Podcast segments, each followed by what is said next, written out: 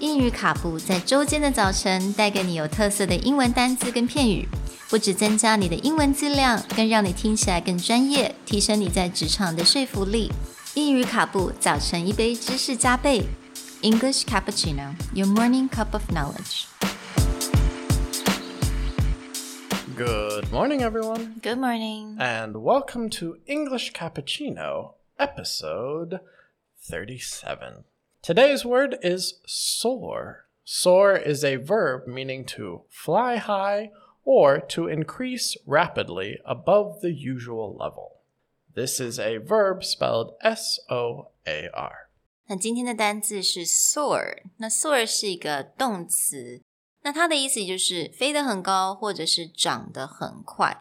那我们通常都会用在，比如说老鹰啊，飞得很高，或者是数字长得很快。 Now, the use of soar often gets used when talking about the stock market or a company's valuation quickly increasing.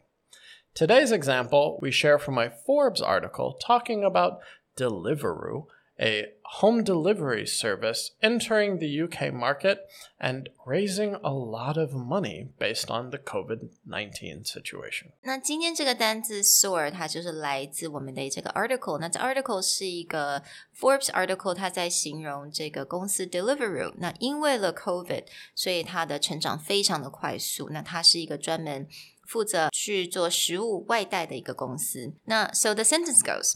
The Amazon backed business said food delivery orders had soared 121% in January and February versus the same period of last year, with restaurants shuttered across swath of the UK and Europe. Very often, like in this example, soared gets used to talk about numbers and especially increasing profits.